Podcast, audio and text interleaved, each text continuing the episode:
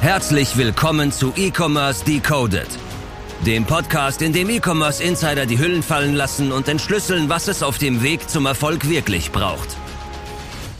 Von AppScale. Und damit hallo und herzlich willkommen zu einer neuen Folge E-Commerce Decoded. Heute mit dem Martin Picard von Störtebecker. Freut mich, dass du da bist. Hi. Servus Jungs, freut mich ebenso hier zu sein. Servus Martin, wie geht's dir? Ey, mir geht's gut. Ähm, super cool hier bei euch im Büro in Köln zu sein. Ähm, ich bin gespannt. Vielleicht fangen wir, wir haben die Frage lange nicht mehr gestellt. Wir haben es eben nochmal kurz rausgefunden. Woher kennt ihr beide euch eigentlich oder wir uns alle? Äh, das Ja. ist, glaube ich, ganz cool, weil jetzt ist endlich mal wieder ein Gast, den wir schon wirklich länger kennen auf jeden Fall. Deswegen, äh, falls du noch im Kopf hast, erzähl gerne mal kurz die kleine Story. Ja, klar. Ähm, Marvin, ich glaube, das war damals 2020. Ja. Ähm, Ich glaube, die erste Nachricht war sogar 2019, aber Ja, true, true.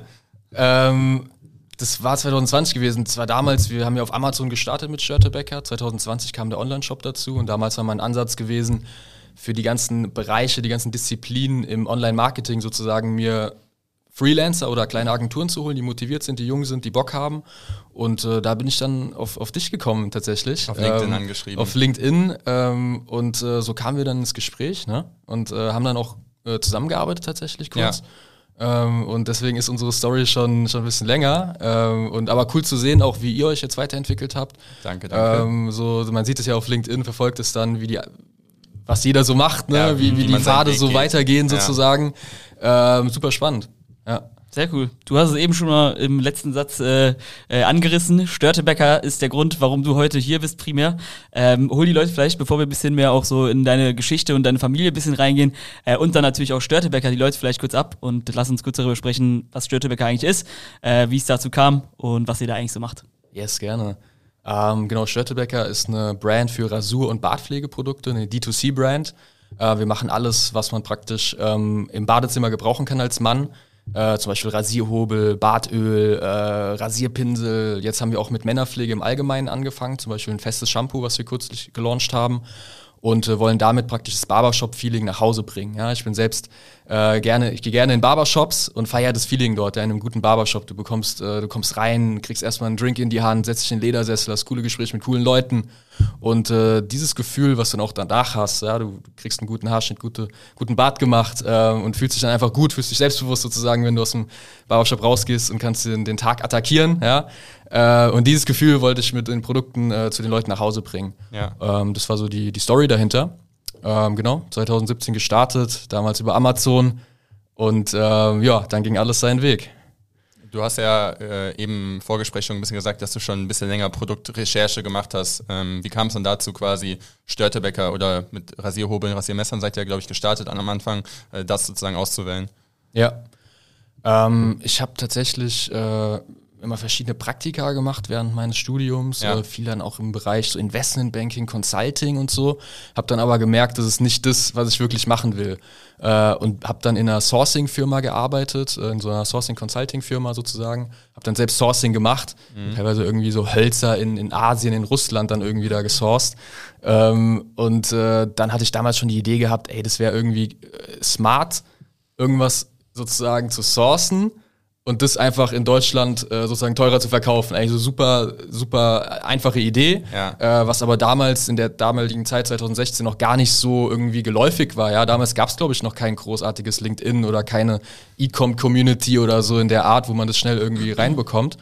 Diese Ideen. Ähm, und dann habe ich ein YouTube-Video zufällig gesehen über das Thema Amazon FBA. Und dann hat's Klick gemacht. Ey, das ist eine geile Möglichkeit, einfach mal lean zu starten, ohne großartiges Kapital, ohne großartiges Team, einfach mal loszulegen. Und äh, dann ist relativ schnell die Idee zu Störtebecker entstanden, äh, nämlich ähm, dann über die Produktrecherche bin ich dann auf den Rasierhobel gekommen als Produkt. Damals hieß es möglichst klein, möglichst leicht, nicht elektronisch, in der Preisrange 30 bis 50 Euro, ist so Ja. ideal für Amazon.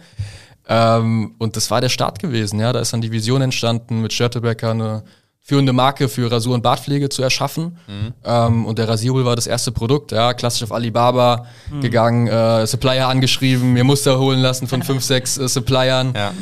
ähm, geguckt, äh, wie ist die Kommunikation, wie ist die Qualität, wie ist, ähm, wie ist sozusagen das Preis-Leistungs-Verhältnis und dann für einen Supplier entschieden und das war das erste Produkt, damit ging's los, 2000, 2017, ja. Sehr geil, und da stehen wir jetzt heute bei was für einem Scope so ungefähr. Das interessiert die Leute eigentlich auch immer am Anfang noch ein bisschen, ob sie dranbleiben oder nicht.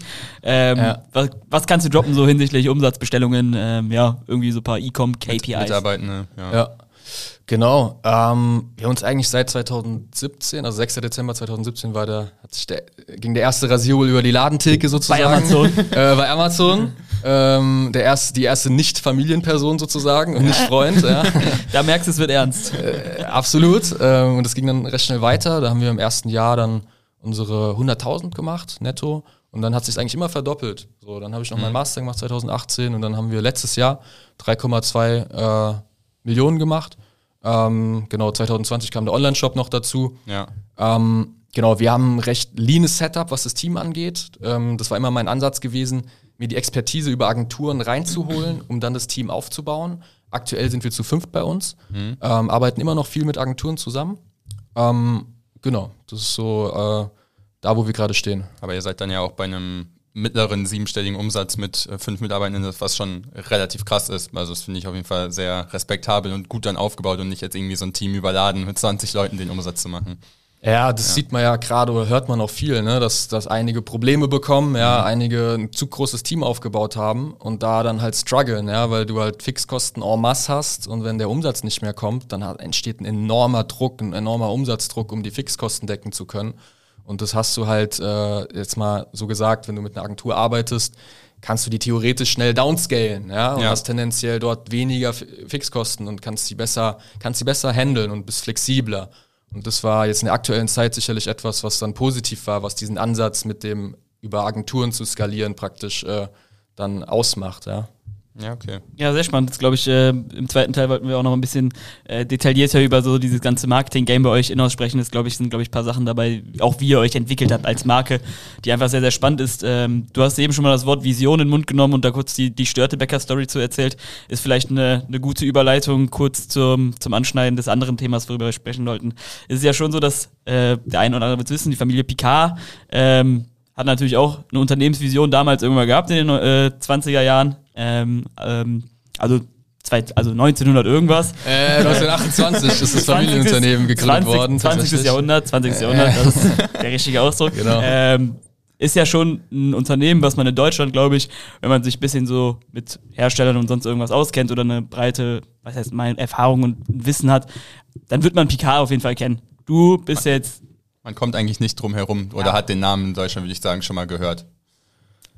Ey, ähm, das ist genau das Familienunternehmen, was, was sozusagen, ähm, in dem ich aufgewachsen bin, kann man sagen, ja. Äh, Picard Lederwaren, ähm, äh, Lederwaren für Herren und, und, und Damen vor allem und Herren, äh, Kleinlederwaren und so weiter. 1928 gegründet von meinem Uropa. Ähm, mein Vater hat es jetzt die letzten Jahrzehnte praktisch dann groß gemacht, ja, ähm, auch bekannt gemacht von, von sozusagen dem reinen Lederwarenhersteller ohne Branding hin zu der Brand Picard, die dann auch äh, entsprechend bekannt wurde. Und ähm, das hat natürlich mein, mein Aufwachsen begleitet. Ja, das war das Thema am Mittagstisch, am Abendessenstisch. Da ging es viel ums Familienunternehmen. Was passiert gerade und so weiter. Ne? Das kann jeder, der irgendwie einen Family Business Background hat, kann das nachvollziehen. Ähm, und äh, genau, das war, war natürlich ein Thema anfangs, wo ich, wo ich praktisch dann äh, eher, eher das Gefühl hatte, ich will mein eigenes Ding machen. Ich will sozusagen jetzt nicht direkt nach dem, nach dem Bachelor irgendwie ins Familienunternehmen einsteigen, sondern ich will erstmal meine, meine eigenen Erfahrungen machen, wo ich dann sagen kann, hey, damit, mit dem Netzwerk, mit den Skills und so weiter, kann ich jetzt auch zu einem bestimmten Zeitpunkt das ins Familienunternehmen einbringen, um dort wirklich auch einen Wert zu schaffen und wirklich was zu bewegen, anstatt im, im alten Morast sozusagen von Anfang an zu sein und nicht wirklich als Greenhorn nicht respektiert zu werden wahrscheinlich und nicht wirklich viel rein, rein äh, geben zu können. Ähm, deswegen habe ich erstmal mein eigenes Ding gemacht mit Schörtebecker. Ein eigenes Unternehmen gegründet. Äh, gleichzeitig verfolge ich auch sehr stark, was passiert im Familienunternehmen. Mittlerweile ist mein Cousin Georg dort, äh, dort Geschäftsführer ähm, seit, seit acht Jahren. Ähm, und äh, super spannend, was dort passiert. Keine einfachen Zeiten, aber super viel Potenzial äh, meines Erachtens, ähm, weil es eine gewisse Markenbekanntheit ist da. Ihr habt es angesprochen. Äh, man kennt die Marke. Ähm, wir sind an Flughäfen vertreten. Natürlich dort eine gewisse, hat einen gewissen Branding-Faktor auch, was sehr Ja. positiv ist. Ähm, und wenn man jetzt auch E-Commerce-mäßig an den richtigen Stellschrauben dreht, äh, was jetzt pas- passiert seit einigen Jahren, ähm, dann kann man dort einiges bewegen. Ähm, Gerade dann auch im, in meinem stationären Vertrieb natürlich auch so, ne? Im Familienunternehmen sind oftmals alte Strukturen, ja, die kann man ein bisschen, die kann man sozusagen äh, erfrischen, ja, aufneuern. Da, man kann so sein eigenes kleines Startup draus machen, ja, in einem, in einem älteren Unternehmen. So, das, so, Ja. das ist meine Idee für die Zukunft. Genau. Das heißt, war das ein, ein großes Thema, als du gesagt hast, okay, äh, ich will jetzt erstmal mein eigenes Ding machen, weil eigentlich ist das ja ein sehr lobenswerter Ansatz, jetzt nicht zu sagen, ich bin der Sohn vom Chef, mir gehört der Geschäftsführerposten äh, irgendwann mal, sondern ich will halt mich so gebildet haben, so weitergebildet haben, dass ich halt Know-how mitbringen kann, wenn ich dann wieder dahin komme. Oder war es von Anfang so, ey, jetzt mach nicht dein eigenes Ding, sondern lern hier erstmal noch irgendwie vier, fünf Jahre was. Nee, das, das fand ich cool, was, wie das mein Vater gemacht hat. Der hat es mir komplett frei, oder uns, ich habe noch zwei Brüder, komplett freigelassen. So, ey, ihr könnt machen, was ihr wollt, weil er wurde damals so ein bisschen auch ins Unternehmen gedrängt tatsächlich. Ja, es war damals keine einfache Zeit gewesen. Hat mein Opa gesagt, hey, Thomas, wir brauchen dich jetzt so mäßig, ja. Und dann war er, dann gab es keine andere Möglichkeit nach der Uni. Da musste er halt dann rein ins Familienunternehmen. So, es waren andere Zeiten damals noch. Ja. Und das wollte er halt uns nicht sozusagen ähm, so so aufbürden, ja. Deswegen hat er immer gesagt, ihr könnt machen, was ihr wollt, so, ja. Und, ähm, und, und gleichzeitig hat mir das dann die Freiheit gegeben, mein eigenes Ding zu machen. Ähm, und äh, ja, das würde ich auch wahrscheinlich an jedem raten, das, das, das genauso zu handeln, so, weil ähm, so was aufzuzwingen und dann am Ende jemanden dort in, in der Geschäftsführerposition zu haben, der vielleicht gar nicht dafür fähig ist. Das siehst du ja bei vielen Familienunternehmen, die gehen irgendwann pleite, weil die Nachfolge kommt, ist dann aber jemand, der eigentlich fachlich und menschlich vielleicht gar nicht in die Position passt. Ähm, und dann scheitert das Unternehmen darunter so. Ne? Und Ja. das ist, das gilt glaube ich, zu verhindern. Ähm, und das schaffst du halt, indem du das, indem du das, ähm, sage ich mal, deinen Kindern, glaube ich, den Freiheiten gibst, was das angeht. Wie ist das so für einen persönlich? Also, ähm, ich zum Beispiel, ich komme so zero aus einer Unternehmerfamilie, also meinen Eltern geht's super. Äh, Alles, ich hatte, alles Ärzte. Ich hatte, nie, ich hatte nie Probleme, aber zum Beispiel so irgendwo so dieses Selbstständige und selber was aufbauen, das war halt irgendwie bei denen nicht nie ein Thema, so vom Gedankengang her. Ja. Das heißt irgendwie, alles, was ich jetzt hier mache, da, also ich könnte morgen pleite gehen und wir sagen, ey Jungs, habt ihr super gemacht. Weißt du, wie ich meine? Einfach so stolz, weißt du, wie ich meine? Ja. Jetzt stelle ich mir das bei dir jetzt schon irgendwie ein bisschen anders vor. Also da steht dann ja irgendwie schon so ein Unternehmen hinter, was jetzt fast irgendwie zwei- 100 Jahre alt ist, so vom Gedankengang her, wo man jetzt irgendwie denkt von wegen so, ey, ich muss jetzt hier auch irgendwie was beweisen und irgendwie Störtebecker muss halt irgendwie ein richtiger Case werden, so vom Gedankengang her. Wäre jetzt irgendwie mein Empfinden. Ist es wirklich so oder? Also man hat halt irgendwie so viel auf den Schultern, weil die Erwartungshaltung, glaube ich, einfach Ja. sehr schnell sehr groß ist, oder?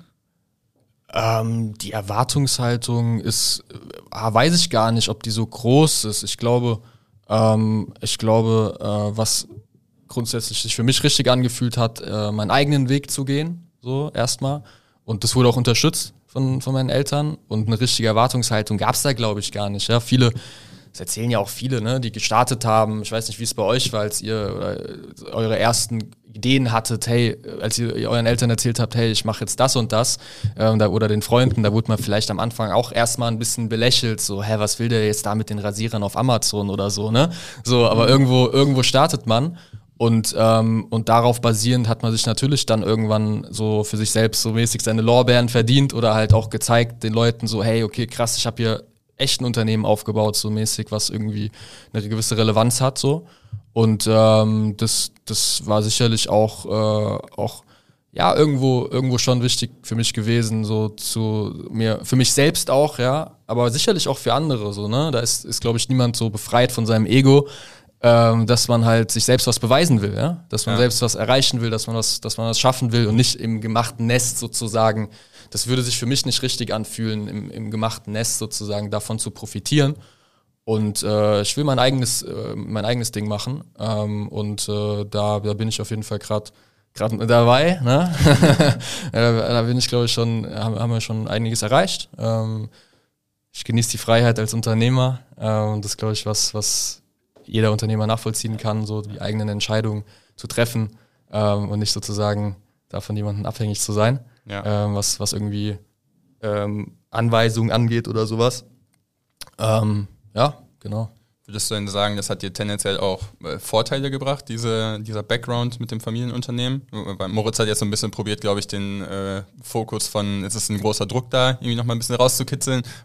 Klang jetzt erstmal nicht so, aber dann gibt es ja auf der anderen Seite auch, dass das irgendwie ein, ein Benefit, ein Vorteil sein kann. Ja, warte, da muss, Ja. Ich, noch, da muss ich noch mal kurz reingrätschen. Auf jeden Fall. Ähm, aber es war, glaube ich, auch so ein bisschen, vielleicht können wir da noch kurz drüber sprechen, bevor ich die Frage von dir gerne zu Ende mache. äh, aber man macht dich selber. Also ich stelle mir vor, ich würde mir selber maximal viel Druck machen. Kann auch sein, dass ich irgendwie einfach ein Ja, ja, anderer genau, Mensch das bin, wollte so vom. Gedankengang her. Ja. Äh, also okay, ist jetzt nicht so irgendwie vielleicht der Druck und die Erwartung von außen, aber so irgendwie so, also man selber hat ja, wird ja jeden Morgen wach und man fährt irgendwie ins Office und man hat natürlich eine Erwartungshaltung, wie das ganze Ding zu laufen hat. Weißt du, ich meine, hier kommt ja keiner hin, weil er sich denkt von wegen so, ich mache es jetzt aus Lust und Liebe und ja, trilala, tralala, vom Gedankengang her. Äh, und wenn ich mir vorstelle, mit so einem Background, dass man sich auch selber irgendwie so ein bisschen so, so, so noch was heißt, A, ehrgeiziger wird, aber irgendwie auch so sich selber vielleicht irgendwie so ein bisschen mehr Druck macht. Irgendwie. Das war, das war dann so vielleicht noch die andere Seite. Ich, ich weiß ja nicht, wie es wie es ist, den Background nicht zu haben, deshalb kann ich es nicht vergleichen, so, ne? Aber einen großartigen Druck mache ich mir tatsächlich eigentlich nicht so, ne?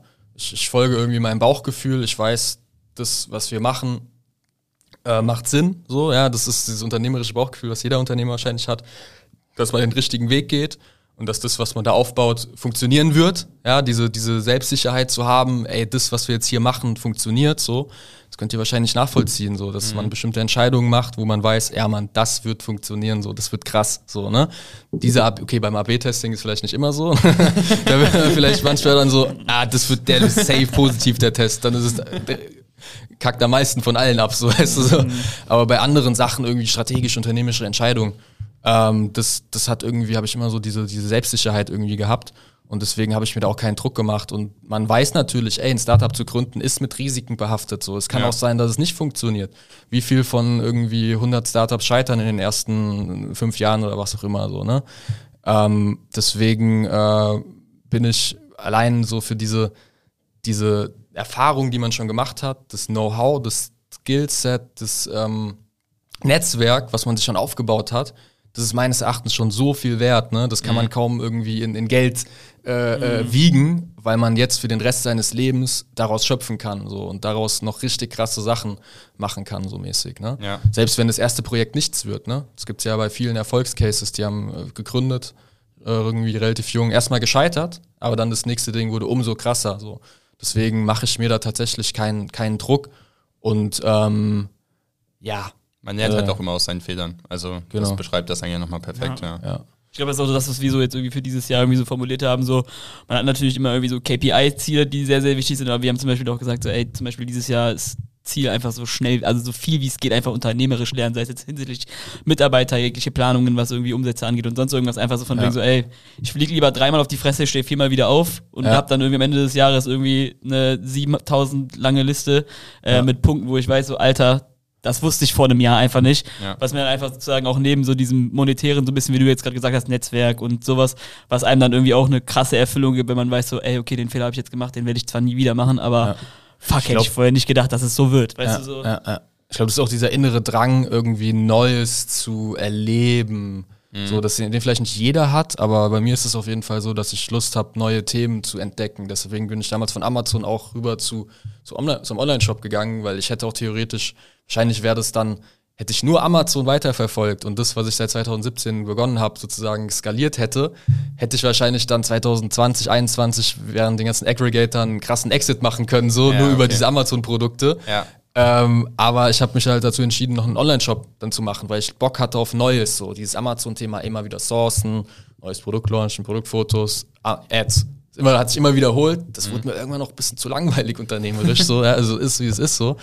Und deswegen habe ich gesagt, äh, ey, Online-Shop, dann die irgendwie äh, Podcast. Ich bin nicht so der, der irgendwie Bock hat, sich so äh, Ins Rampenlicht zu halten, ins. Rampenlicht zu Mhm. gehen und so. Aber trotzdem wusste ich, für die persönliche Weiterentwicklung ist es Gold wert, sich solchen Situationen auszusetzen, so, so ein bisschen äh, Selbsttherapiemäßig vielleicht so, ne? So, was Ja. irgendwie so gewisse Ängste angeht, ne? Sagt man, ey, ich setze mich in die Situation und durchlebe diese Angst. Äh, ich mache ein Podcast-Live-Interview, obwohl ich da vielleicht ein bisschen äh, aufgeregt davor bin oder sowas, ne? Ja. So mäßig. Ähm, ja, das finde ich irgendwie super wichtig und das wird, glaube ich, immer auch so sein, dass ich neue Themen, Themen erleben werde. Ich weiß nicht, ob ich so dieser Manager sein werde, der so dauerhaft das Gleiche machen wird, so über mehrere Jahrzehnte. So, ich bin da eher, glaube ich, diese Gründerpersönlichkeit, die, die neue Themen angehen will, so und das aufbauen will. So, ja. Ja, okay. Aber das ist ja eigentlich äh, auch ein ganz spannender Weg, wenn man das jetzt schon von sich selber weiß und das dann äh, die nächsten 5, 10, 20 Jahre äh, begu begutachten kann oder halt selber sieht, okay, das habe ich vielleicht mal 2023 von mir gesagt und jetzt ist 2025 schon irgendwie was komplett anderes. Ey, Äh, wer weiß, ja, so, ne? was, Deswegen. was dann sein wird. Finde ich sehr Ähm, spannend, diese Selbstwahrnehmung äh, ja. schon zu haben, weil ich glaube, das wird oft unterschätzt. Ja. Wie sieht's so aus langfristig mit, äh, mit Picard? Also ist der Plan sozusagen dann irgendwie irgendwann damit reinzugehen? Ähm, Oder Störtebecker größer zu machen. Als Störtebecker. ja, also ich denke mal, ich denk mal irgendwie, also klar, Störtebecker kann dann natürlich sozusagen als eigenständige Marke äh, dabei sein, aber ich kann mir vorstellen, vielleicht beide Positionen irgendwie äh, CEOs von beiden Sachen könnte ich mir vielleicht ein bisschen, Schwierig. Ja. Äh, bisschen zeittechnisch so ein bisschen dieses- schwierig genau, vorstellen, genau, weil genau. Das ist Martin so hat halt auch nur 24 Stunden am Tag. Das finde ich immer krass bei Leuten, die so gefühlt fünf Projekte gleichzeitig machen, so wo ich mir denke, der ist CEO gerade von vier Unternehmen in seiner LinkedIn-Bio, frage ich immer so, hä, wie funktioniert das so? Weil genau das, was du sagst, so Fokus, ne? Du kannst ja nicht, du hast nur 100% Energie oder du kannst ja nicht 100% auf alles geben, so irgendwo, ne? Also deswegen geht's dann, glaube ich, darum, die richtigen Leute reinzuholen. Ja, dass du halt dann sagst, hey, ist nur als Beispiel für Störtebecker, so was ich mir aktuell vorstellen kann tatsächlich, ähm, zu sagen, hey, ich habe Bock ins Familienunternehmen zu gehen und dort was zu bewegen, ja, und dort sozusagen auch dieses Herzensthema Familienunternehmen, ja, ist ja auch irgendwie so eine gewisse Legacy dahinter. Der Name ist im Endeffekt die Brand, so ne. Das will man natürlich besteht seit 1928 und so. Da habe ich Lust, das weiterzuführen, ja, da habe ich Lust zu gucken, dass es dort in eine gute Richtung geht und äh, auch in ak aktuell schwierigen Zeiten mehr denn je so. Ähm, gleichzeitig habe ich Störtebecker aufgebaut, so, ja, mein eigenes Baby, äh, was jetzt auch eine gewisse Relevanz hat schon, ne, eine gewisse Größe, was man, ja, was weitergehen wird, so, ne, natürlich. Ähm, deswegen überlege ich gerade tatsächlich, ähm, jemanden zu reinzuholen bei Störtebecker, äh, der auf einer Geschäftsführerbasis reinkommt, ähm, mit dem ich praktisch, äh, der, der praktisch auch äh, incentiviert wird, ja, der Anteile bekommt ähm, und mit dem zusammen dann das Unternehmen weitergeführt wird, noch größer gemacht wird als jetzt.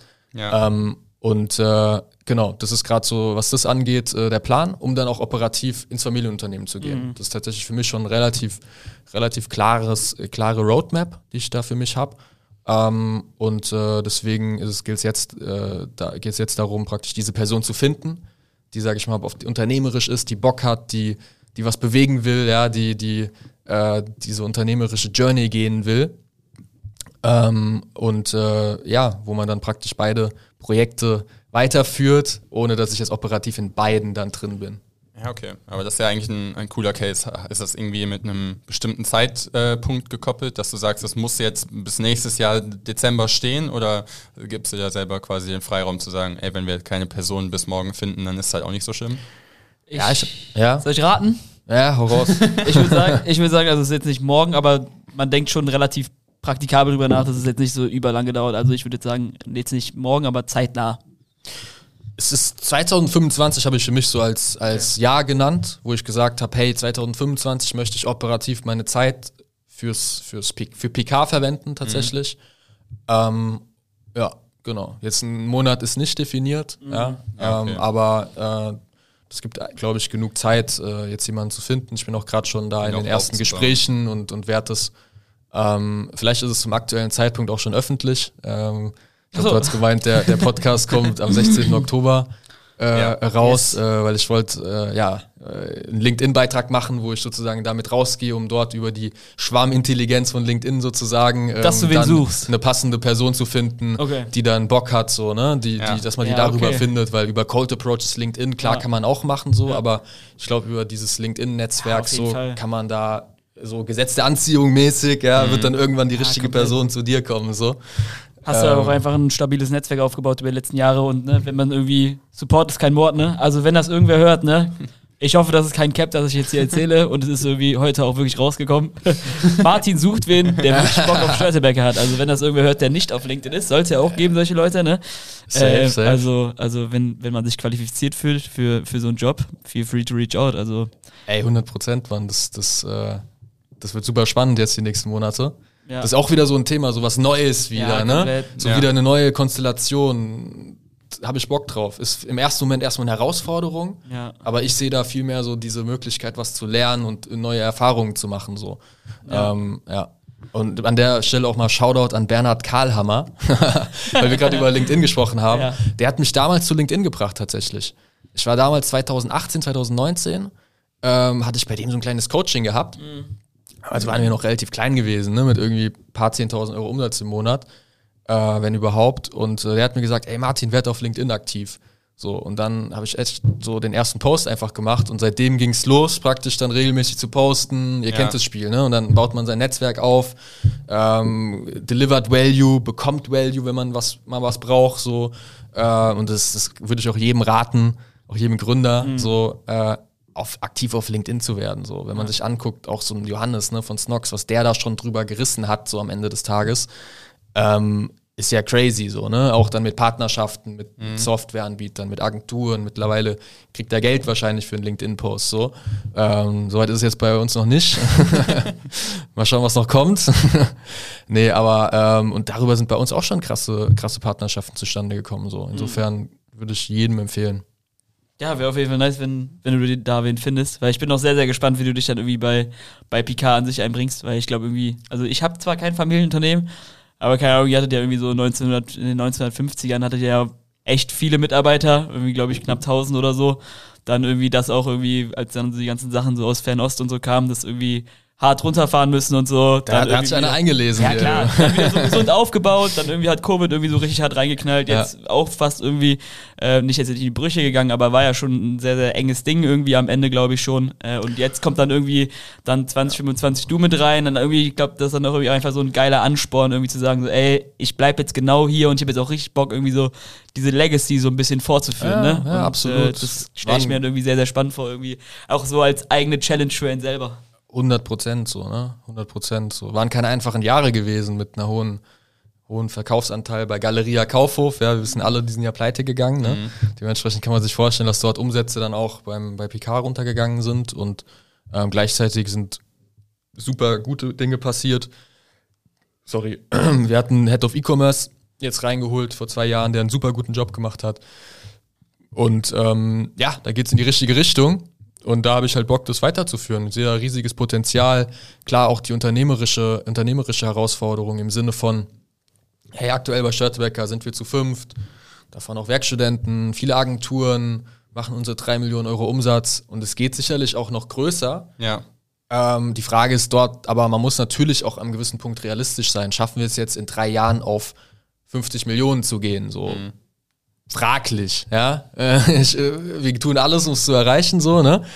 Aber ähm, profitabel. Also es wird bestimmt äh, defizitär mit sicherlich gehen, also wahrscheinlich auch relativ leicht äh, mit dem aktuellen Standpunkt, aber das dann noch halt gut zu machen, ist nochmal ein ganz anderes Thema.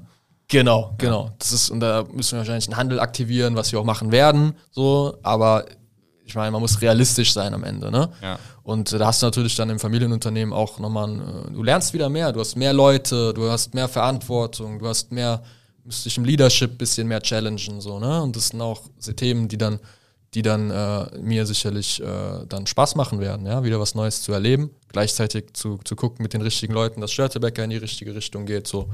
Das äh, kann ich mir super gut vorstellen.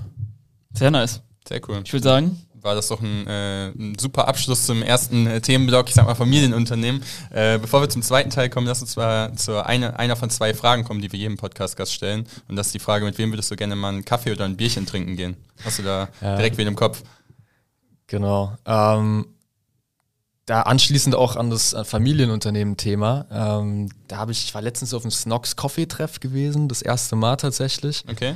Ähm, und das war cool. Da war der, ich weiß nicht, ob ihr ihn kennt, von Hitchler. Philipp Hitchis. Hitchler. Philipp Hitchler ähm, war da auch da gewesen. Und er hat da so ein bisschen seine Story erzählt. Ähm, und die hat mich schon inspiriert, so, weil das war auch diese Family Business Story, ne? Das Unternehmen irgendwie kurz vor der Pleite gewesen. Ähm, Hitchis, Hitchler kannte jeder irgendwie aus der Kindheit. Die sind aber dann irgendwann ja in der Versenkung verschwunden, verschwunden sozusagen. Und er ist dann rein und hat das Ding äh, so gefühlt komplett gedreht. So, äh, die machen jetzt irgendwie doppelt so viel Umsatz oder dreimal so viel Umsatz oder was er erzählt hat.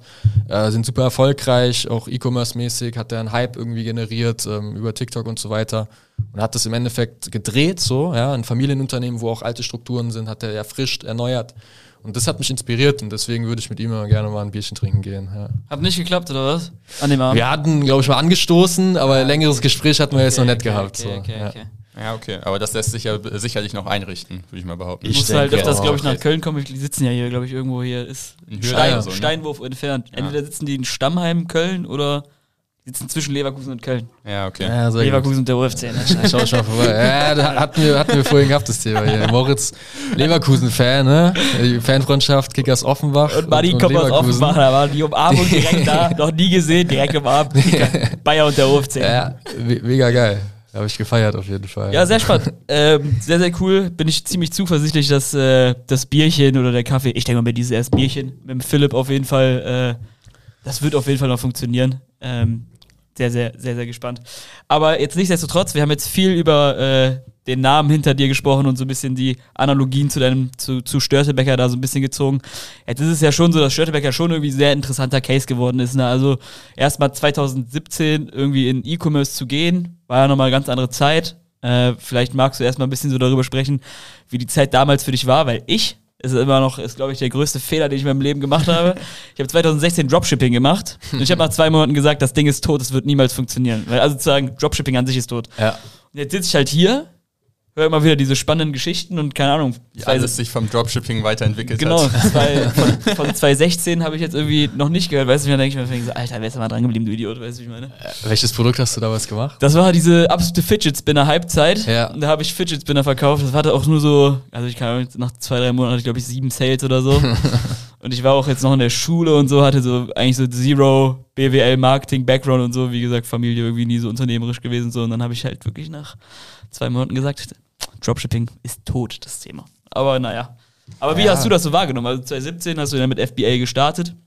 Genau. Das heißt, also es ist ja jetzt ja nicht Dropshipping an sich, aber ich sag mal so, einen externen Fulfiller sozusagen mit dabei zu haben. Ähm, wie hast du die Zeit damals so wahrgenommen? Glaube ich, mega, mega spannend, irgendwie voll die Aufbruchsstimmung irgendwie gewesen. Ja, safe. Ähm, ich glaube, damals war FBA, glaube ich, noch gar nicht so groß gewesen in Deutschland, so das Thema.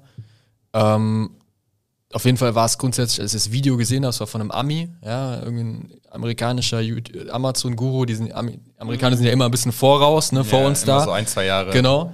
Äh, damals gab es auch in Deutschland, glaube ich, schon den ähm, zwei Leute, einmal den Jill Lang, der Private Label Journey Facebook-Gruppe gemacht, also wo sich die Leute dann ausgetauscht haben, und der Lukas Manko, kennt vielleicht auch noch der ein oder andere Zuhörer, ähm, der hat, glaube ich, auch noch so ein Amazon, Amazon FBA Academy.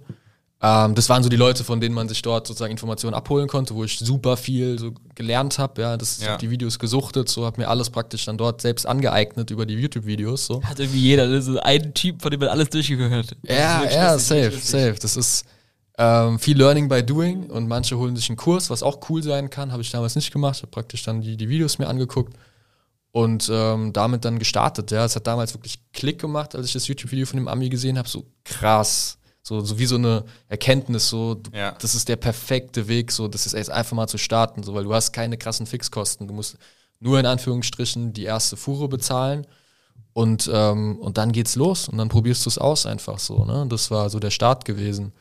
Und dann habe ich relativ schnell in dieser Facebook-Gruppe mich connected mit ein paar anderen Leuten. Hab dann so reingepostet, äh, war immer dort aktiv gewesen, was gepostet, also ähnlich bei LinkedIn jetzt, nur halt in dieser Facebook-Gruppe um Amazon-Themen. Dann geschrieben, hey, oder gemerkt, ich brauche Leute, mit denen ich mich regelmäßig austauschen kann. Ich bin Solo-Founder, ich habe keine, in meinem Freundeskreis macht es sonst niemand. Ich brauche Leute, mit denen ich mich on a daily basis sozusagen oder regelmäßig austauschen kann. Stimmt. Ähm, ist ja, ist ja heute genauso, ne? So jeder hat seine irgendwie Mastermind-Gruppen, Face- WhatsApp-Gruppen und so weiter. Und damals habe ich das dann gepostet in der Facebook-Gruppe. Hey, ich suche da Gleichgesinnte ähm, und so weiter. Und dann haben sich unter anderem ein bekanntes Gesicht aus der aktuellen E-Commerce-Szene, äh, der Julian, Julian Rabe ne, von OneMate, den habe ich dann 2018, war das glaube ich, 2018 oder 2019 kennengelernt darüber. In dieser Facebook-Gruppe. Ja, ja, genau. Der hat sich dann gemeldet auf mein Gesuch Ja. hin sozusagen. Ja. Ich habe dann so die Castings, das Casting gemacht. So. Da haben dann so die Leute, die sich äh, beworben haben, sozusagen in die Facebook-Gruppe zu kommen, äh, in, die, in unsere Mastermind-Gruppe zu kommen, habe ich dann interviewt. Und dann war er dabei gewesen. Und er ist einer der, er neben dem Simon Gillmeister von Schnaut, ja, auch Shoutout geht auch, raus. Ähm, äh, sind, wir sind jetzt noch dabei, so aus der Gruppe von damals. Und ähm, mega geil zu sehen, wie die Jungs sich weiterentwickelt haben auch und das ongoing weiterentwickeln. Und äh, das war der Start gewesen damals, ja. Ähm, und äh, sicherlich kam dann über die Zeit, äh, kamen noch andere Player dazu. Ähm, Marc Staller, ja, im Amazon-Bereich kennt man auch, glaube ich. Auch äh, Shoutout geht raus, so richtig, was er aufgebaut hat mit seiner Co- Hackers Community und so. Ähm, auch mega geilen Value for Free rausgegeben. So, das feiere ich ja immer, wenn die Leute praktisch checken, so, habe ich euch auch vorhin gesagt, so bei Agenturen. oder jede Agentur, die jetzt hier zuhört, ja, spitzt die Ohren. Äh, es geht darum, äh, Value zu liefern, so, weißt du, wenn ich ein, Vorab vor allen Dingen. Vorab Value ja. zu liefern, wenn ich meinen Postaufgang einmache, eine Agentur schreibt mir und schickt mir ein Loom-Video mit einem mit Input, hey, guck mal, die, die, die Themen habe ich gesehen bei euch, so, das könnt ihr besser machen. Dann merke ich, ja, Mann, der hat's verstanden, so, mit dem will ich nochmal reden. So, das, das äh, habe ich, hab ich damals sehr gefeiert, auch bei den Jungs. Und ähm, ja, wie ging es weiter? Ne? 2020 dann der Online-Shop mit Shopify gestartet, äh, damals dann äh, René Würdemann, ja, äh, Alliance Branding, immer noch auf jeden Fall unser treuer Begleiter, äh, was den Online-Shop angeht. Ähm, hat, haben wir dann den Online-Shop aufgebaut damals, ne? Und dann ging LinkedIn los und so ging es dann praktisch los. Und das Marktumfeld ist dann, glaube ich, immer mehr, immer, immer größer geworden, ja, immer mehr Leute über Social Media auch sind, glaube ich, auf das Thema gekommen. Dropshipping, FBA, Shopify, mhm. äh, wo die Agenturlandschaft auch immer größer geworden ist. So, ihr könnt es nachvollziehen. So, viele Leute sind gekommen, viele auch gegangen, manche geblieben. Ähm, und äh, es war super spannende Zeit auf jeden Fall. Ne? Und die Aufbruchsstimmung, dann kam natürlich Covid. Viel ging nach oben, ja, viel ging nach oben im E-Commerce. Jetzt nach Covid sind viele natürlich wieder runtergefallen, so, ne? Weil ja. die, diese, dieser Push war nicht mehr da. Von alle chillen zu Hause, können ihr Geld jetzt für E-Commerce ausgeben, anstatt für Urlaube so. Das ist halt jetzt wieder anders. Ähm, weshalb das, glaube ich, gerade so eine, so eine leichte Bereinigung ist, die da stattfindet, ne? weil die Leute halt dann, die während Covid vielleicht gestartet sind, diesen Push nicht mehr haben. Äh, manche, manche, manche Brands. Ähm, ey, und jetzt geht's weiter, ne? Sind keine einfachen Zeiten. Aber äh, so ist es halt, ne? Und dann äh, muss man dranbleiben, muss man erfinderisch werden und, äh, und weiter Gas geben. Ja. Du hast gerade schön gesagt, erfinderisch werden und weiter dranbleiben. Ähm, wenn man sich jetzt anguckt, wie sich so das Produktsortiment von Störtebecker auch so ein bisschen entwickelt hat, dann war es ja irgendwie 2017 der Rasierhobel. Jetzt ist es ja schon so, dass man sagen kann, es ist ja schon so eine Art etablierte Brand im Bereich der Herrenpflege, so mit so einem ganzheitlichen Ansatz. Ähm, vielleicht können wir neben dieser Zeit, die du gerade skizziert hast, wie das dann so war, 2020 Online-Job, wie hat sich auch so irgendwie euer Produkt äh, irgendwie weiterentwickelt und wie war so da dein, dein Ansatz? Weil ich glaube, das ist ein sehr, sehr wichtiger Punkt gewesen, warum jetzt irgendwie nicht die zwei Wettanbieter oder Mitanbieter bei Amazon, die das gleiche Produkt wahrscheinlich verkauft haben, wie du jetzt ja. irgendwie heute hier sitzt, sondern dass du hier sitzt, äh, sozusagen, dass du den Shift geschafft hast, eine richtige Brand aufzubauen und sozusagen auch eine Brand Awareness dafür sozusagen zu kreieren mit einem ja. PMF. Vielleicht kannst du da einfach einmal durchgehen, wann ihr wie welchen Entschluss gefasst habt, die Produkte so zu erweitern. Ja. Äh, ist, glaube ich, sehr spannend für jeden Founder, der hier zuhört und der vielleicht irgendwie gerade noch irgendwie am Anfang steht und sich denkt, ja, was mache ich jetzt? Wäre, glaube ich, ganz cool. Ja. Ich habe noch eine Frage vorab. Ja. Habt ihr den Rasierhobel in der Zeit äh, weiterentwickelt oder ist es quasi das Standard, Standard also der, der, der ja, gleiche, die gleiche Version wie 2017? Ey, tatsächlich ist der Rasierhobel an sich. Ja. Wow, das war knapp. Das war knapp. Matrix. Einfach kurz das Wasser fast umgekippt. Perfekt. ähm, für alle, die, äh, was soll ich sagen, genau, der Rasierhobel mhm. ist immer noch das gleiche, der gleiche Rasierhobel. Weil klar, wir haben, wir haben das Packaging ein bisschen angepasst ja. ähm, über die Zeit, das ist klar, aber das Grundprodukt von damals ist echt immer noch einer der Bestseller aktuell. So. Das ist echt krass zu sehen. Ähm, klar, es kamen neue Produkte dazu, so. Wir haben gestartet mit dem Rasierhobel, mit der Hardware für Rasur. Mhm. Zum Beispiel Rasierpinsel, Rasierschale kam dann relativ schnell. Das ähm, war dann in welchem Jahr? Auch noch in der Amazon-Zeit, ähm, alles komplett? Tatsächlich in der Anfangszeit, in der Amazon-Zeit, ja, in der Anfangszeit, dadurch, dass ich noch studiert habe, Vollzeit, äh, 2000, 2018, ein Jahresmaster in, in Maastricht, was recht herausfordernd war, ein Jahresmaster auf Englisch, ähm, mit sehr viel Scientific Paper lesen jede Woche und so. Das war und gleichzeitig Störtebäcker machen. Das war tough, deswegen ging die Produktentwicklung am Anfang noch nicht so schnell voran. Mhm. Ich glaube 2019 oder 20 kam dann äh, der Rasier, ähm, die, die neuen, die weiteren Produkte. Mhm. Ich müsste ich aber nochmal genau nachgucken. Genau, also Hardware für Rasiersachen, äh, für, Rasur, für Rasur. Dann kam Bart noch dazu, zum Beispiel ein Bartkamm, eine Bartbürste. Und dann war klar, okay, Pflegeprodukte sind jetzt, äh, müssen jetzt angegangen werden. Weil äh, du willst Retention aufbauen. Rasierhobel kauft ja. jemand im Zweifel einmal, eine Rasierschale aus Edelstahl auch nur einmal in ihrem Leben dann sind die erstmal versorgt und brauchen keine weiteren Produkte im Zweifel. So, ja?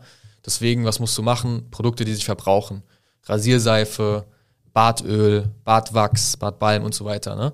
Rasierklingen Aftershave natürlich. Oder sowas, ne? ja. äh, Aftershave, genau.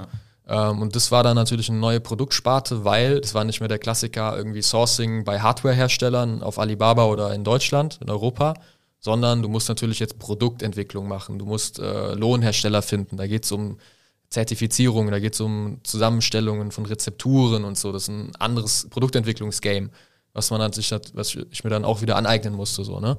Ähm, deswegen war dann der nächste Step Pflege, ähm, äh, Verbrauchsprodukte, mhm. ja, um die Retention äh, zu pushen. Und dann jetzt äh, aktuell entwickeln wir uns hin von der Rasur- und Bad-Brand hin zur Männerpflege-Brand, weil wir sagen, hey, wir wollen alles anbieten, was man im Badezimmer gebrauchen kann. Dazu gehört dann auch ein Shampoo, äh, eine Tagescreme, ähm, ja, äh, eine Handcreme, alles, was man gebrauchen kann, ja, mhm. als Mann. Ähm, genau, das ist gerade so der Ansatz. Kam jetzt das erste Produkt auch raus, das feste Shampoo, eine Tagescreme kommt jetzt noch dieses Jahr raus. Ähm, und da geht es immer weiter in der Entwicklung, ähm, sodass wir dort praktisch die Retention aufbauen, weil am Ende Neukunden teuer einkaufen, äh, Erstkauf profitabel, die Zeiten, äh, ich will nicht sagen, sind vorbei, aber das wird immer schwieriger. Ja. Deswegen musst du es schaffen, die, die Kunden zu deiner Marke zu, zu, zu bringen, dass sie treu bleiben, dass sie, dass sie dabei bleiben, ja, und dass sie die Produkte weiterhin kaufen. Das ist der Ansatz. Ich glaube, das war ja auch einer der, der Hauptpunkte bei unserer Zusammenarbeit 2020, dass es halt dieses Hardware-Thema gab und dann halt nur noch die Rasierklingen, wenn ich das richtig im Kopf habe. Ja. Und die ganzen anderen Produkte waren zwar schon irgendwie in deinem Kopf drin, aber halt noch nicht geplant und dann hat da so quasi der Switch stattgefunden. Du sagen, Safe. das hättest du ein äh, oder würdest du, wenn es äh, nochmal machen könntest, anders machen, früher auf die, ich sag, nennen sie mal Retention-Produkte zu gehen? Äh, ja. Dass du das so als einen Fehler vielleicht auch äh, einplanst, das irgendwie zu lange hinausgezögert zu haben? Im Nachhinein sicherlich, ja. Also, dass man früher neue Produkte launcht, auch mit jedem, mit dem man heute spricht, gerade im Amazon-Kosmos. Was ist der Hauptskalierungsweg? Produkte, neue mhm. Produkte. Du musst dein Produktportfolio erweitern. Du musst dem Kunden im Amazon-Shop, im Online-Shop einfach mehr Auswahl bieten, mehr Sorten, mehr verschiedene Produkte, dann steigt der AOV automatisch, dann erreichst du mehr Leute über Google Ads, über SEO, weil du mehr Keywords targetierst mit relevanten Seiten. Ähm, das heißt, das ist auf jeden Fall, äh, das ist auf jeden Fall ein super wichtiges Thema. Ähm, jetzt habe ich gerade einen Faden verloren. Wo waren wir gewesen? Bei, beim Thema äh, zu spät quasi neue Produkte hinzugefügt oder zum Sortiment, dass du das Genau, genau. Hätte ich früher, hätte ich wahrscheinlich früher machen können. Auf der anderen Seite, ich war alleine, ne? Ich habe alleine ja. gegründet, ähm, habe Vollzeit was anderes gemacht und ähm, ja, ne, ist dann, man kann sich auch nicht am Ende 14 teilen so. Ja. Ähm, deswegen, ja, ist das praktisch dann äh, so gekommen. Man sagt ja auch immer so, es soll, alles ist so gekommen, wie es kommen sollte, ja. so, ne?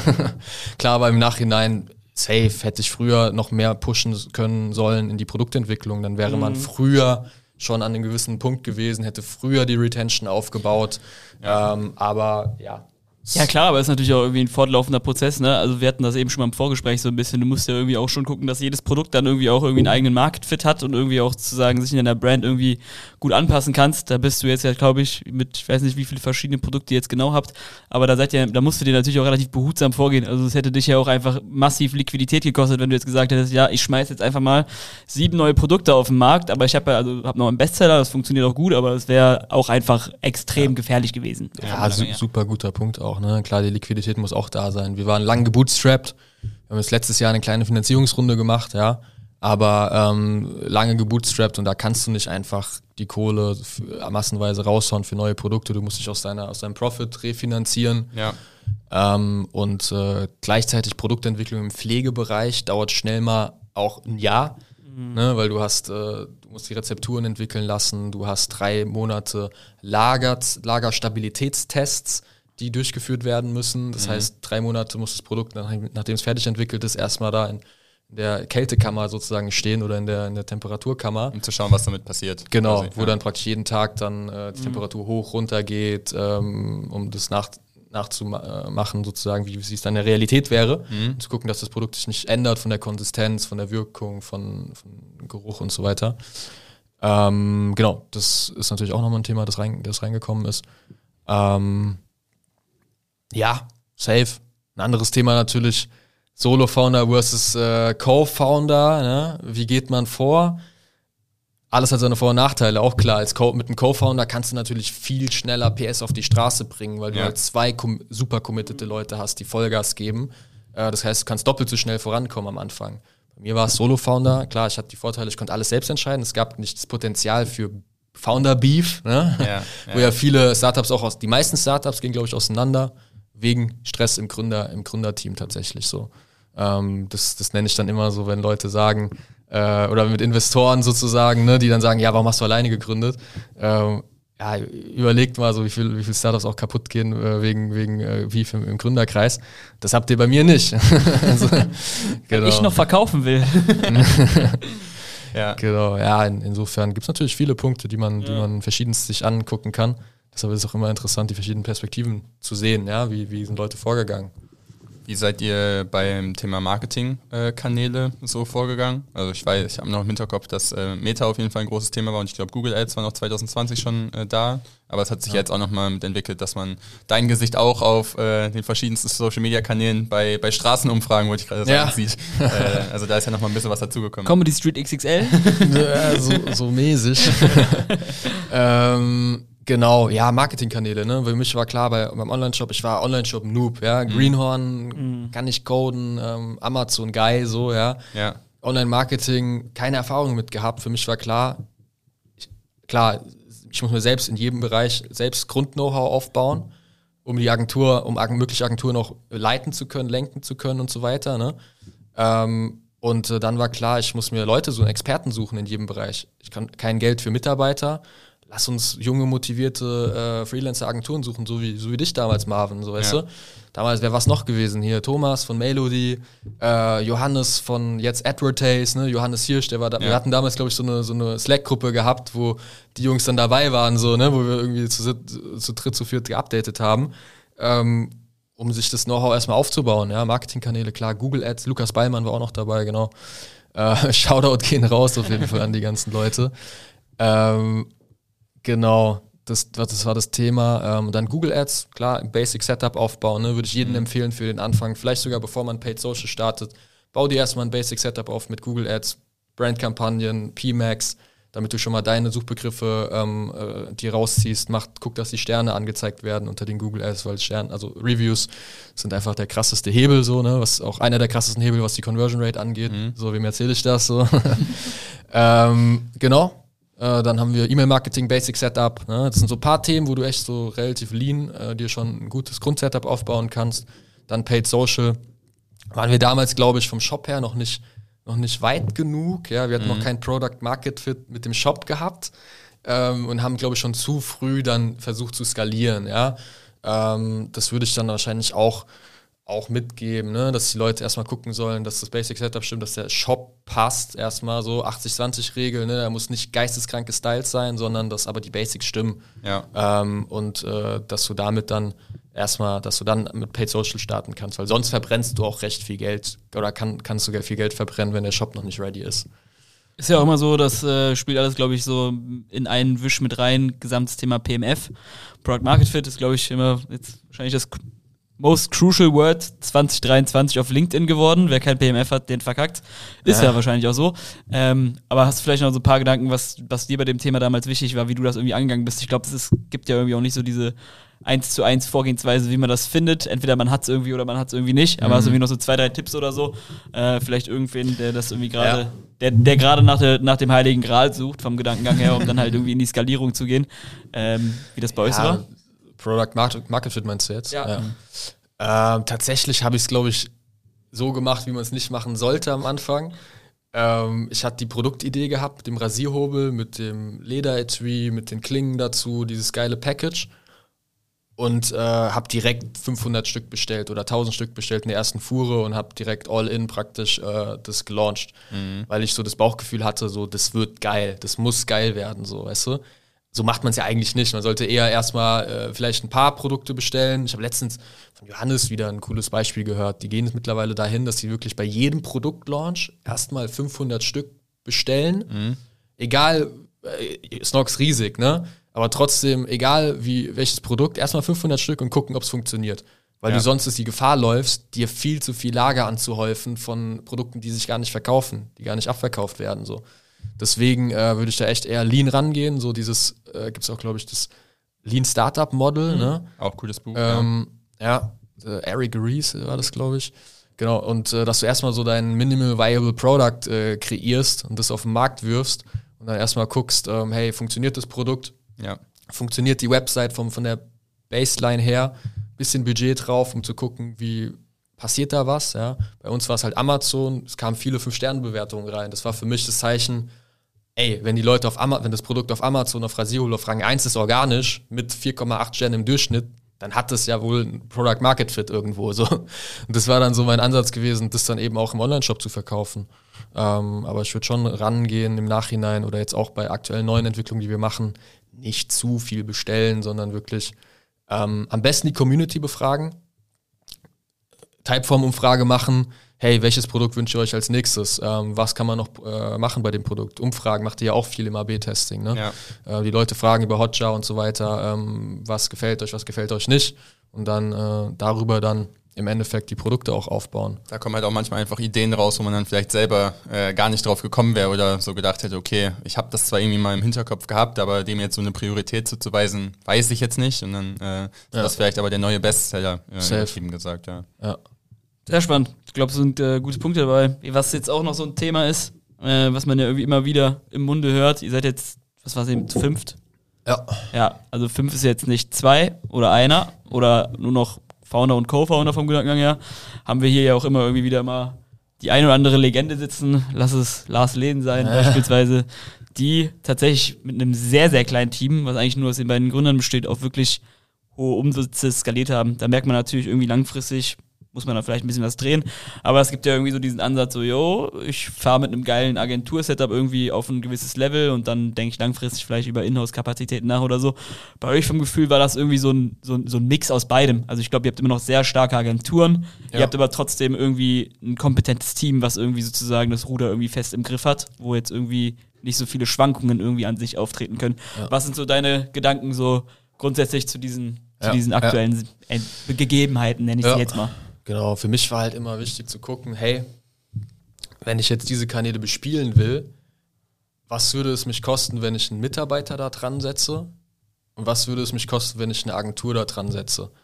Eine Agentur, da weiß ich halt, wenn es eine gute Agentur ist, die ist geskillt, die hat die Skills drauf, die, die hat viele Cases, die sie betreut. Das heißt, sie sieht verschiedene Themen auch und ist tendenziell ein absoluter Ex oder ist ein absoluter, sollte ein absoluter Experte in ihrem Gebiet sein, ja.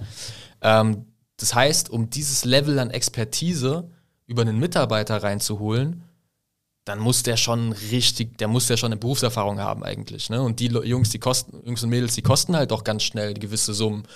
Ähm, und das kannst du dir am Anfang nicht leisten. So, ne? Du kannst ja keinen, selbst Teilzeit irgendwie einen absoluten Profi einzustellen, das wird, das wird teuer, ja. Äh, gleichzeitig Werkstudenten, die haben meist noch nicht so viel Erfahrung. Das heißt, die müsstest du eigentlich erstmal in die Lehre schicken, zum Beispiel bei einer Agentur, mit ja. einer Agentur zusammen, das ist ja das Modell, was viele machen, weil ich auch cool finde, Mitarbeiter auszubilden über Agenturen mhm. und darüber dann praktisch äh, dir das, das Wissen reinzuholen, ja. Bei uns war es dann, bei mir war es immer ein Rechenspiel gewesen. Deswegen sind wir dann mit Agenturen am Anfang gegangen. Und ähm, mh, mm, ja, ich würde, ich würde sagen, das hängt auch sehr stark davon ab, ähm, wie du, wie vielleicht deine Philosophie ist ja, und was deine Baseline war. Wenn du jetzt sagst, ey, ich starte von Anfang an mit Fundraising, hol mir zwei Millionen rein, ähm, gebe direkt Anteile ab und bekomme äh, ordentlich Kohle, wo die Hälfte erstmal für Team ausgegeben wird. Klar, da kannst du dir direkt ein geiles Team auch dann einrichten. So. Ähm, bei uns war das nicht so. Ja, wir sind dann äh, bootstrapped im Endeffekt gestartet, wie gesagt. Und es hat sich dann auch gar nicht so ergeben, dass wir dann mit Agenturen angefangen haben und das hat sich dann irgendwie super geil eingespielt irgendwie. Ne? Ich war dann CMO sozusagen, ja, oder bin es immer noch für Störtebecker, CEO und CMO gleichzeitig und koordiniere die Agenturen. Und das funktioniert irgendwie super cool. Gleichzeitig äh, über die LinkedIn-Reichweite, hatte ich vorhin gesagt, ey, werd auf LinkedIn aktiv, ähm, weil es ja auch cool für eine Agentur ne? oder für, für einen Softwareanbieter, wenn man da einen Use Case draus machen kann. Hey, komm, lass uns zusammenarbeiten ähm, lass uns, äh, wir machen einen geilen Use Case daraus. Äh, das wird safe euch Neukunden bringen, zum Beispiel, safe neue mhm. Leads bringen. Dafür macht man einen besseren, gibt uns einen besseren Preis dafür, so, ne? Win-Win-Situation wieder. Ähm, und darüber konnte ich mir halt auch dann echt gute Agenturen holen für einen vergleichsweise niedrigeren Preis. Ja. So, äh, und das war halt dann schon Gold wert gewesen. Aber klar, ab einem bestimmten Zeitpunkt musst du dann dein Team aufbauen. Ganz klar, so, das, das muss kommen. Ähm, das, da musst du dann die entsprechende Größe für haben. Das darf man auch nicht unterschätzen mit Vollzeitmitarbeiter. Ne? Du hast ja noch äh, äh, mit, ähm, Arbeitgeberkosten dahinter, du kannst immer mal 1,3 rechnen. Ähm, ja, das ist, äh, musst du ausrechnen für dich, ob Sinn macht. Ne? Ja, Dann ja. hast du die Gefahr, dass die Person nicht funktioniert. Und So, auch erstmal und Zeit braucht, um eingelernt zu werden. Also wahrscheinlich sind die ersten drei Monate vielleicht erstmal, was heißt verschwendet, aber braucht die Person halt, um dann äh, reinzukommen in das Thema. Und eine Agentur kann halt theoretisch, wenn du sagst, 1.10. ist Vertragsstart, äh, 1.10. auch direkt Vollgas geben. Die, gibt, die, geht, die legt direkt los. So. Ja. Ja. das ist, äh, das feiere ich dann halt an Agenturen. Plus, du hast auch oftmals dann direkt, also bei mir ist immer wichtig, menschlichen Fit zu haben mit den Leuten. Es muss irgendwie viben, so, du musst irgendwie, klar, genauso wenn du Mitarbeiter einstellst, es muss einfach passen. Ähm, und äh, das, das war oft der Fall gewesen dann mit den Leuten, mit denen ich, mit denen ich gesprochen habe. Und, ähm, und so kam es dann praktisch äh, zustande. Das hat, ist dann sicherlich auch organisch so gewachsen. Wenn ich von Anfang an vielleicht einen Co-Founder gehabt hätte und wir dann ins Hiring gegangen wären, dann hätte es vielleicht hätte es sich auch anders entwickelt. So, Ja. ne? Oder wenn wir früher Fundraising gemacht hätten. So, ne? ähm, aber ja, das, das finde ich, finde ich, ähm, ich finde beide Seiten super spannend. Ne? Auch Leute, die irgendwie sehr früh schon ein großes Team aufbauen, finde ich auch bewundernswert. Ja, ja. Okay, krass, Kann ihr habt jetzt schon irgendwie nachvollziehen. 10 Leute, 15 Leute so. Krass, wie habt ihr das gemacht so? Wie kriegt ihr es hin, äh, sozusagen äh, das auch prozessuell irgendwie geil darzustellen so? Ne? Also Aber da kann man, glaube ich, können. Und viele Leute sind sehr, das finde ich immer spannend. So, äh, viele Leute sind dann so sehr agenturskeptisch auch, ne? Also gerade so ist mir aufgefallen, Gründer von, von äh, Brands, die äh, ein recht stabiles Team aufgebaut haben, die wenig mit Agenturen arbeiten, die sind oft so, äh, ah, Agenturen, ich weiß nicht und so. Ähm, Ziehen dann über den Tisch. ja, weil die halt auch negative Ja, Erfahrungen klar, gemacht haben, klar, wahrscheinlich dann Wenn du irgendwann. halt einmal verbrannt wurdest. genau. Ja. Und Ja. ich wurde halt lange nicht verbrannt. Ja, ich habe dann auch Ja. eine Erfahrung gemacht, wo ich ein bisschen dann auch seitdem ein bisschen anders drüber denke tatsächlich. Aber, aber weitestgehend hatte ich durchgängig gute Erfahrungen gemacht. So, und deswegen hat mich das wahrscheinlich auch geprägt. Ja. Ja, ich finde da auch diesen Punkt relativ spannend, den du gerade gesagt hast, so dieses, yo, Alter, ihr habt 15 Leute in-house und sonst irgendwas. Ich glaube, das ist auch ein, also mixt so ein bisschen mit dem Punkt, den du davor angesprochen hast, mit diesem so, zu welchem Preis. Ich glaube, man sieht es mindestens genauso häufig, wo es dann irgendwie defizitär läuft und am Ende ist es dann meistens die arme Person, die eingestellt wurde, die dann auch nach wahrscheinlich nicht mal zwölf Monaten wieder geht. Oftmals. Weißt du, wie ich meine, so vom Gedanken her, deswegen ist das sehr, sehr spannend. Also, ja, auf LinkedIn ist alles natürlich Friede, Freude, Eierkuchen und alles geht nur Ja. to the moon. Ne? Ja. Wie die Realität dann hinter vielen Brands aussieht, weiß man nicht. Ne? Mhm. Man hört es dann halt nur manchmal irgendwie, weißt du, von, von anderen Leuten Ja. oder von, von außen oder wie auch immer. Ähm, das ist halt dann immer super spannend und ich habe jetzt einige Cases mitbekommen von Leuten, von Brands, die, sage ich mal, super krass gewachsen sind, super viele Mitarbeiter aufgebaut haben, aber dadurch dann auch pleite gegangen sind ja. ja. oder kurz davor sind oder dann super unzufriedene Mitarbeiter haben, weil irgendwie der Druck von Investoren besteht und die Mitarbeiter wollen, viele Mitarbeiter wollen in so einem Umfeld nicht, nicht arbeiten. So, ne? Die Leute, ja, das ist, das ist so, hat alles seine Vor- und Nachteile, sagen wir es so. Ja, spannend. Ich würde sagen, bevor wir, glaube ich, zur letzten Frage kommen, sehr, sehr interessant wäre noch so, was vielleicht so bei Störtebecker demnächst noch so auf dem Speiseplan steht. Vielleicht so hinsichtlich Produkte, also du hast im ersten Teil schon angekündigt, du suchst jetzt wen, der irgendwie so langsam so dein, in deine Rolle schlüpfen kann. Ähm, aber was ist noch so vielleicht geplant? Also werden wahrscheinlich noch weitere Produkte kommen. Wir haben hier ja so gesehen mit einer der ersten Shampoo-Benutzer, Ja. Marvin Hennecker. True, true. Hier bin ich. Pilotkunde. Äh, vielleicht hast du noch ein paar Sachen, die man einfach so im Ausblick zusammenhalten kann. Vielleicht was Produkte, Team ähm, oder Ja. sowas angeht. Immer, glaube ich, sehr Safe. spannend. Ey, wir werden richtig geile Produkte auf den Markt bringen. Ähm, Erweiterungen zum bestehenden Produktportfolio, neue Düfte, neue Produkte, ja. Ein Shampoo wird kommen halt auch. Beim Rasierhobel ist natürlich schon das Ding, viele nutzen es zum Beispiel nur am Wochenende. Ja, weil es ein bisschen Zeit braucht, ist ein Genießerthema, ein Routine-Thema, das macht man vielleicht mal an einem Sonntagmorgen, nimmt man sich die Zeit, um sich sozusagen zu rasieren. Oftmals morgens ist es vielleicht so kurz wie ich, wir wollen ein Produkt machen, was jeden Tag verwendet wird. So, ne, weil du dadurch auch die Stickiness und die Repurchase Rate erhöhst. Das hast du natürlich mit Produkten, die tendenziell ein bisschen äh, massenmarkttauglicher sind, wenn du es so willst. Ja, also zum Beispiel ein festes Shampoo, ein normales, ein flüssiges Shampoo, äh, eine Tagescreme, Sachen, die daily genutzt werden. So.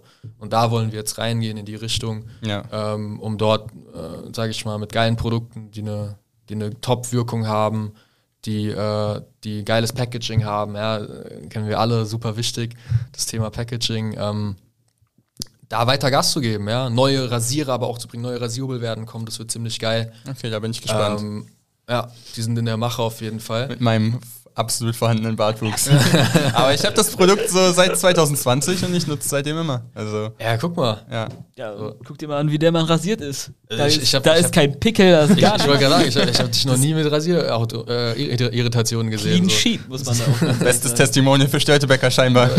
Fehlt nur noch der Bartwuchs. Wir nehmen nachher nochmal eine Hook auf. äh. Sehr gut. Genau. Ähm, ansonsten, was wir gerade machen, TikTok, ähm, Organic, mit den Jungs von AdVertical, Lennart und Louis, äh, machen wir diesen Interview-Style, Ja, ähm, dass man praktisch auf die Straße geht, äh, Interviews mit Leuten führt, äh, das filmt und dadurch Viralität erzeugt. Hatten wir jetzt auch schon Erfolge gehabt mit über eine Million, teilweise pro, auf, pro, pro Video. Was echt ganz cool war. Wir sehen auch, dass Leute dann von TikTok Ja. auf einen Online-Shop kommen und kaufen so und das ist ja das, was wir wollen. ja. Wir generieren damit dann nicht nur Reichweite, sondern auch Umsatz. So. Das sind wir gerade dabei, weiter durchzuführen.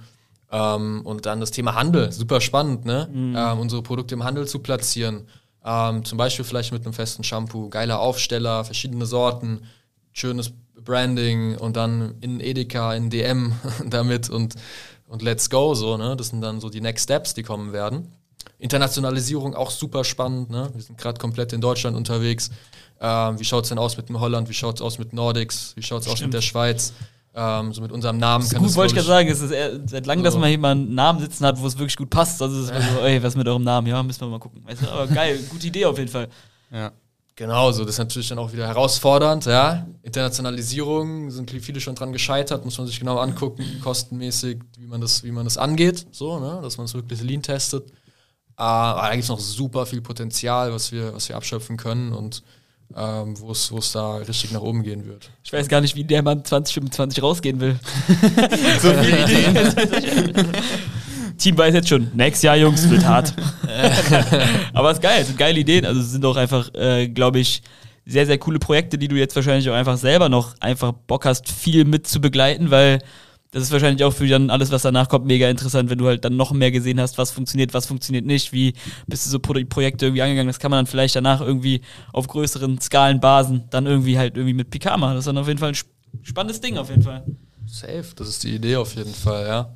Gleichzeitig hätte ich auch Bock, anderen Unternehmer, andere Unternehmer dabei zu unterstützen, ihr Ja. Ding zu machen. Ja. Zum Beispiel in, in der Form von einem Angel Investment Ja. oder so in der Zukunft. Let's see. Da sehe ich mich auf jeden Fall drin. Ähm, ähm, genau. Einfach Wissen weitergeben und, und mit äh, Netzwerk und Wissen zur Seite stehen und äh, neue, neue Unternehmen irgendwie aufzubauen. So. Ja. Ja. Finde ich cool. Du hast heute schon in dem Podcast jetzt sehr, sehr viele Ratschläge gegeben. Äh, was war denn vielleicht der beste Ratschlag, den du jemals bekommen hast? Äh, hast du da, um den Podcast so ein bisschen abzuschließen, äh, die zweite Frage, die wir im Podcast-Gast stellen, irgendwas direkt im Kopf, wo du sagst hier, das war das eine Ding, äh, das solltet ihr auf jeden Fall beherzigen? Ähm, ich glaube, das Thema Product Market Fit, das ist halt so, sagt jeder so, ne? Wie du sagst, irgendwie LinkedIn rauf und runter, aber das ist de facto halt super wichtig, dass du deinen Online-Shop ready hast. Ja. Die Produkte ready hast, den Online-Shop ready hast, sonst kannst du, sonst, sonst legst du los, hast dein Budget, vielleicht gebootstrapped, schmeißt Geld rein, verbrennst das Geld, bist enttäuscht, Idee wandert in den Papierkorb und du machst, hörst auf. So, ne? Also das kann man verhindern, indem man, glaube ich, den Online-Shop ready hat. Ja. Ähm, das, das ist, glaube ich, so ein super wichtiges Thema. Ähm, ansonsten, was mir noch eingefallen, genau, wenn man eine Finanzierungsrunde macht, ähm, wenn man eine Finanzierungsrunde macht, auf jeden Fall aufpassen beim Notar. So, Okay. äh, da haben wir tatsächlich ins, ins Festnäpfchen getreten. Ähm, ich dachte, beim Notar ist es so, der Notar, der kann gar nicht seine, seine Gebühr praktisch bestimmen, sondern die ist gesetzlich festgelegt anhand äh, des, äh, der Finanzierungsrunde, Höhe und so weiter. Falsch gedacht. Ähm, haben wir äh, 15, 15 bis 20.000 Euro zu viel bezahlt, tatsächlich. Äh, nur, dass der das vorgelesen hat, dieses Dokument und irgendwas unterschrieben hat, so. Das ist auch mal die äh, komischsten Termine, wenn du einfach nochmal das da vorgelesen bekommst. Ja. Nur von einer externen Person, ja, ja. Safe, safe. So, da habe ich mich halt auf eine Empfehlung verlassen, so, was auch cool war, aber Ja. die, die dann halt, äh, der dann halt komplett ins obere, in die obere Schublade der Möglichkeiten gegriffen hat. So Notar hat da auch seine Möglichkeiten von wie ein Steuerberater, Ja. so von unten nach oben von der Skala praktisch dann die Gebühr zu machen. Oder es gibt, glaube ich, zwei Wege, wie Notargebühren praktisch, wie man zum Ziel kommt. Der hat halt den teuren Weg gewählt. Und äh, boah, das war sehr vermeidbar gewesen. Also da aufpassen auf jeden Fall. Sehr cool. Dann würde ich sagen, wenn, wenn du keine weiteren Themen mehr hast, Moritz, äh, fand Ich das auf jeden Fall glücklich. eine, eine sehr, sehr schöne, eine sehr spannende Folge mit dem Familien-Background, dann auch nochmal auf die eigene Brand. Bin ich mal gespannt, was so sich Richtung 2025 äh, ja, passieren wird, was sich da etablieren wird. Und äh, danke dir auf jeden Fall, dass du heute da warst, Martin. Ja, danke euch. Ey. Äh, war super angenehm. Ich finde es cool, was ihr hier mit dem Podcast macht. Und äh, ja, wünsche euch alles Gute weiterhin. Vielen, vielen Dank. Hat uns mega viel Spaß gemacht. Und äh, ja, vielleicht gibt es ja dann irgendwie so 2025 dann äh, Ein Comeback. ein Comeback. Hey, ein Comeback in neuer, in, neuer, in neuer Rolle oder so. Oder äh, je nachdem, wie es gelaufen ist. Vielen, vielen Dank, dass du da warst. Ich würde sagen, wir gehen jetzt gleich mal was zum Mittagessen holen. Ja. Und ähm, ja, vielen, vielen Dank. Cool. Bis bald. Danke euch. Ciao, Macht's ciao. gut. Ciao. Ciao.